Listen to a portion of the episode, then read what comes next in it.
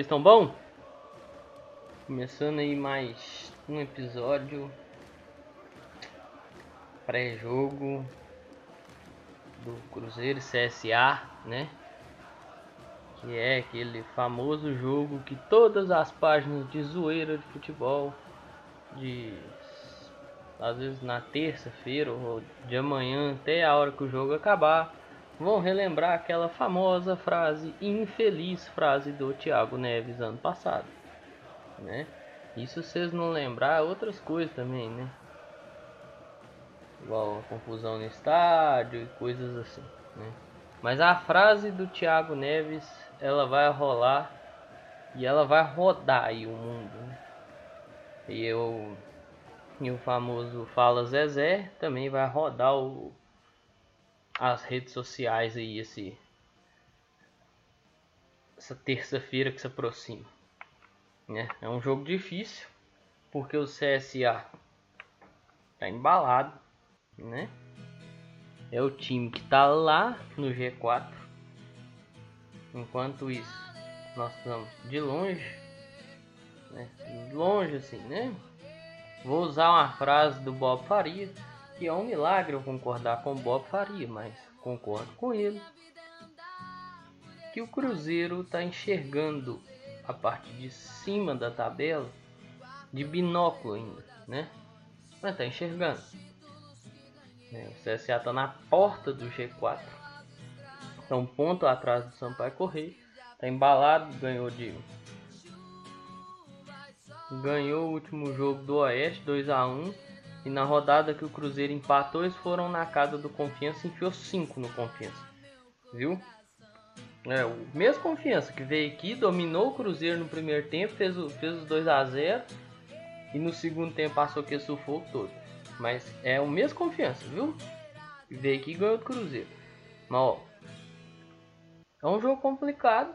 O Cruzeiro vai jogar no Independência, optou por jogar no Independência por causa de custos operacionais. Né? O que me assusta é não estar jogando lá desde o começo do campeonato por causa de custos operacionais que eu tô falando, viu gente? Óbvio, é gostoso você ver o Cruzeiro jogar no Mineirão, é muito gostoso. Mas sem torcida, sem renda, né? sem dizer que se tivesse torcida eu já teria que cumprir, eu acho que sete jogos, né? Que eu tô lembrando aqui. Eu acho que era sete jogos que teria que cumprir sem torcida. Né? Mas aí depois você voltaria a ter torcida e voltaria a ter renda. Nesse momento de pandemia, não tem torcida, não tem renda. Não tem por que você ficar jogando dentro do estádio daquele tamanho que dá uma enormidade de gastos e não dá lucro, porque não tem renda, né? É... Mas assim, é um jogo complicado porque é aquela, o CSA tá brigando para subir. E brigando real para subir. Porque eles estão a um ponto do Sampaio Correia. É aquela, eles vêm. Eles vão jogar contra a gente. Secando o Sampaio Correia. Eles vão tentar fazer o papel deles. E vão secar o Sampaio Correia contra o Havaí. O Havaí ganhar do Sampaio Correia. Claro que a gente também fica não vou nem mentir que eu também fico secando o Sampaio correr pro Sampaio correr dançar, mas eu preciso que o Cruzeiro ganhe, né? Aí tem outros fatores, né? Que você vai ter que secar confiança, ponte. Havaí ganhar também não é tão interessante, seria interessante o um empate, né? Para nossa visão, seria interessante o um empate, que o Havaí ganhando ali a 43, né? Se ele empatar o Cruzeiro ganhar, pode ser que o Cruzeiro até passe o Havaí, consiga subir para oitavo né? Aí tem que secar o Guarani, Guarani jogando agora. No momento que eu tô gravando aqui, ó, domingão, 10, 9 para as 9 da noite. O Guarani tá jogando contra o Grêmio Esportivo Brasil, tá empatando, tá no primeiro tempo. Nesse momento aqui, está 0 a 0 lá no Rio Grande do Sul o jogo. Ou seja, tem que secar o Guarani agora, secar o Guarani em próxima rodada, para ver se fica todo mundo muito pertinho, né? Para ver se o Cruzeiro consegue saltar. Mas depende de uma coisa. Depende do Cruzeiro. Depende do Cruzeiro. Único e exclusivamente do Cruzeiro. Entendeu? O Cruzeiro precisa entrar e ganhar o jogo. E é difícil. precisa ter um alto nível de concentração, que é o que vem tendo fora de casa. Apesar da apresentação contra o CRB não ter sido boa, mas contra o Vitória já foi um pouco melhor. Precisa ter mais ou menos o um nível de concentração e o um nível de dedicação, o um nível de controle que teve no jogo contra a Chape. É isso aí que precisa. Não precisa de muita coisa, mas precisa disso. Entendeu? Desse nível. Ah, pode parecer muita coisa, mas não. O Cruzeiro já apresentou esse tipo de nível contra o Vitória. No, contra o Vitória não foi um jogo estupendo na parte ofensiva, mas foi um, um jogo taticamente muito disciplinado. Foi um jogo onde o Cruzeiro respeitou muito a ideia de jogo do seu treinador. Foi um jogo onde soube controlar as ações. Né? Você vê que o Cruzeiro não passou sufoco naquele jogo. É isso que eu falo, é isso que eu tô falando. Então acho que tem que pensar, pensar nisso aí. Me preocupa essa maratona de jogos. Porque nós vamos ter essa maratona que ela encerra contra não sei se é contra a Ponte, aí da, do jogo contra a Ponte até enfrentar o, o Cuiabá tem um tem um, um descanso entre aspas, né? não é bem um descanso, descanso assim de sem nada para fazer, sem treino, sem nada. Vai ter treino nesse meio período aí, né? Ó, vamos lá. Cruzeiro joga dia 15 contra o CSA. Joga dia 18 contra o Havaí lá na ressacada. Joga contra a Ponte dia 22 lá em Campinas, no Moisés Lucarelli. E aí joga contra o Cuiabá dia 29. Ou seja, aí tem uma semana, né? Ou seja, a maratona de jogos ela vai até o dia 22. Isso me preocupa, né? Porque pô, tem aí muito jogador pendurado também, velho. É Fábio, Ramon, Manuel, Matheus Pereira. Tenho até a lista aqui. Rafael Sobes, Kaká, o Lucas França que nem, nem tá jogando, tomou dois amarelos no banco. O Adriano tá suspenso, não joga contra o CSA, entendeu? Aí vai, pode, pode voltar o, o Henrique, por exemplo. Ou pode jogar o Jadson Alves, entendeu? É, é um receio, assim, porque o que vinha funcionando não vai poder ser aplicado por causa da suspensão de um jogador. Então é um, um receio que, que eu tenho, assim. Mas vamos ver aí também, né? Porque tem dois retornos. Apesar que um deles deve estar tá fazendo aquela transição, né? Que ficou muito tempo parado, que foi o Stênio. O Stênio está retornando, começou a Série B muito bem, machucou o ombro, acho que no jogo contra a Chape, lá no primeiro turno, e ficou aí quatro meses parado né? Quase quatro meses, é quatro meses basicamente. Porque não deve voltar agora pro jogo contra o CSA. Ele deve voltar pro jogo lá contra a Ponte Preta. Então assim, quatro meses parado aí. E tem a volta do William Potker, que cumpriu suspensão e parece estar recuperado de lesão. Né? Então assim, é importante essa, essa volta do, desses jogadores. É o Potker principalmente, porque é o cara que, por mais que às vezes estou um pouquinho, mas ele ajuda o time, principalmente em aparição, assim, aparece para fazer uma tabela, para trocar um passe, né? E eu espero um pouco mais dele. Né? Eu vou esperar um pouco mais dele, apesar de na época eu não querer que ele viesse para cá, mas eu vou esperar, o cara é um ativo do clube agora. E eu espero que ele passe a render alguma coisa. Porque minha preocupação é esse cara não render, velho. E começar a lesionar igual ele lesionava lá no Inter. O maluco é um, um cristal. Não pode olhar que tá quebrando. Entendeu? Então, tipo assim, eu espero que o Potker volte e ajude. Né? Tinha hora que não ajudava muito não, tinha hora que perdia umas bolas e não conseguia voltar para cobrir o lateral, porque o lateral já tinha passado. Que é aquilo que eu sempre bato aqui. O lateral passa, o cara não dá a bola e o lateral se fode. Né? Então assim, eu espero que ele venha e apareça. Ainda mais nesse esquema aí, por mais, né? Bota pra jogar de ponta. Mas talvez ele com os sobs. Talvez ele com sobs dê certo. Né? Porque a gente viu pouco disso, né? Porque jogou contra o América. Aí contra o Figueirense não deu muito certo, assim né? Contra a Chape, aí ficou muito que a questão do jogo posicional e tudo mais, né? Não, não foi aquele trem, tipo assim, você olha você fala, nossa, velho. Jogou demais, aqui a movimentação, tanto que o gol sai na bola, né, na cobrança de falta, na bola parada, não, sai na, co na cobrança de falta. Contra o Confiança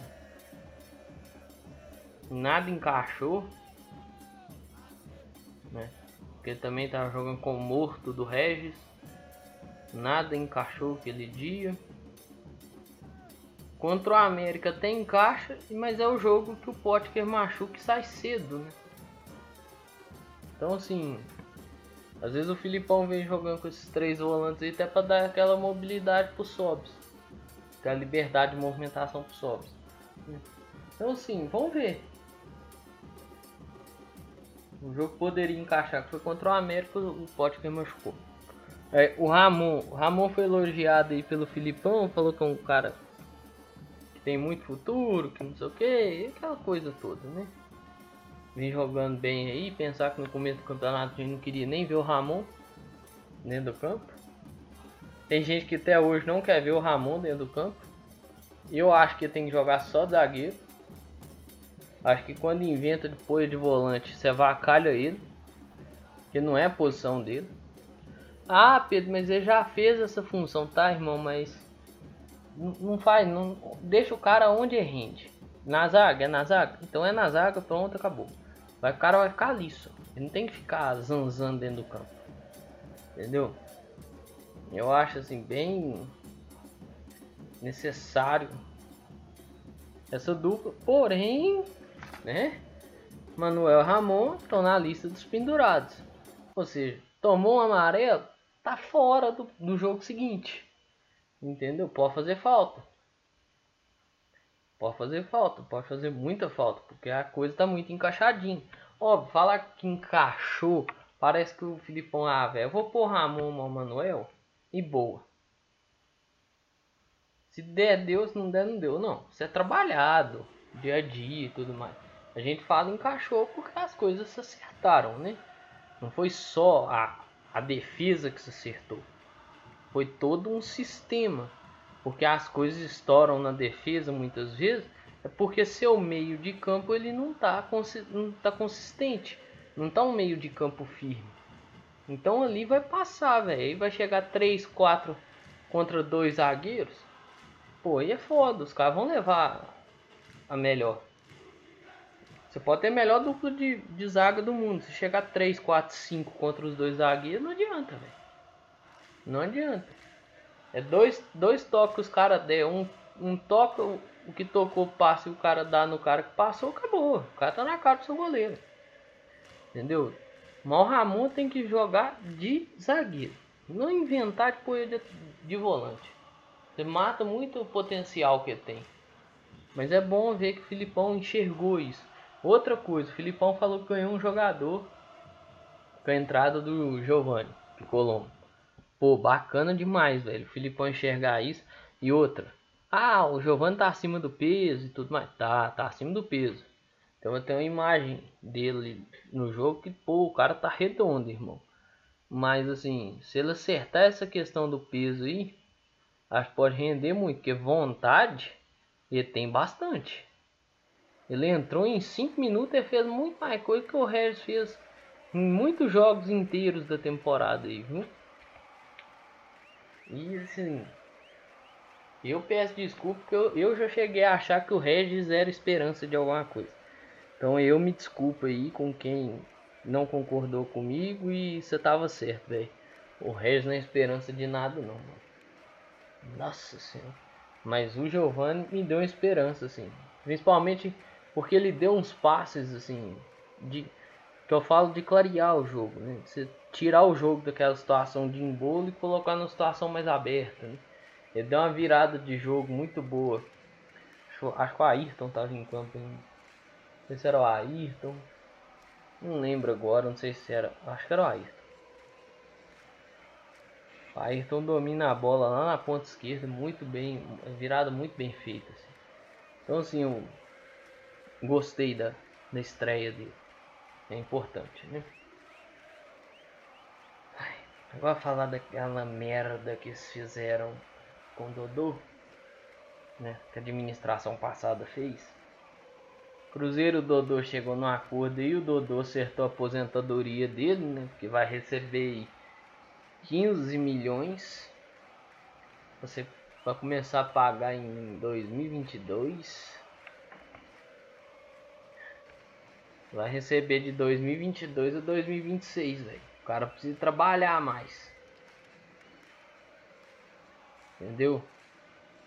O cara não precisa trabalhar mais.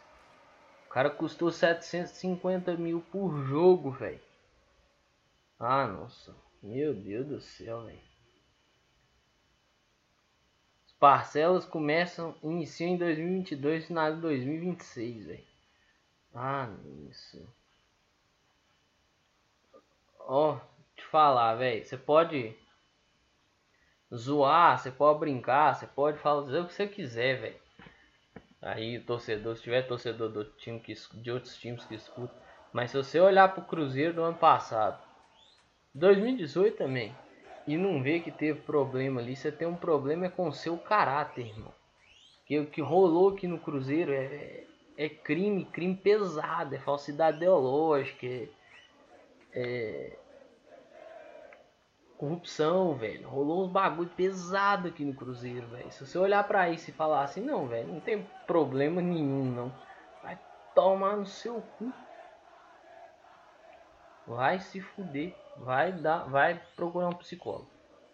Serinho, serinho, velho. Porque isso, isso que rolou no Cruzeiro, velho. O o Cruzeiro fazer 15 pontos ou o cara fazer 3 jogos.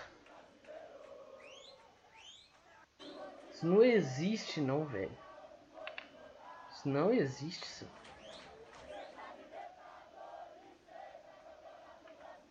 Isso não existe, não tem condição, velho. Olha. Ah, nossa, para contratar o cara em definitivo. Caso disputasse três jogos no brasileiro, ou se o time fizesse 15 pontos. Ah, nem, velho. Umas, ama umas armação, as amarração de contrato que não, não faz sentido nenhum. Ah, velho, ó, falar? Fez o acordo aí e tal, né? Vendeu o Claudinho paga, porque falou que é um acordo aí de 15 milhões diluído em 4 anos para pagar. Né? Beleza, suaves prestações, né? Eu espero que as coisas melhorem para nós, porque tá difícil. É, e tá bem complicado mesmo, porque hoje faleceu o segundo vice-presidente do Cruzeiro. Né? Todo mundo sabe que a chapa presidente e vice é composta por, pelo presidente, né? que é o Sérgio, presidente, o Lidson, que é o primeiro vice-presidente, e o Biagio Peluso, Peluso, Peluso. O Biagio Peluso era o segundo vice-presidente, veio falecer hoje. Ele faleceu com 71 anos devido a complicações aí por causa da Covid. Ele era o grupo de risco, né? Veio falecer por complicações do Covid. Então, pessoal, assim, coloque aí nas suas orações, viu? É... Família, ele também, né? Espero que esteja em um bom lugar e Deus dará conforto aos familiares e aos seus próximos. É, assim eu encerro, pessoal. Um grande abraço a todos e todos. Fiquem bem. Tenham aí um, uma boa semana. Muito obrigado. Um grande abraço. Valeu. Falou.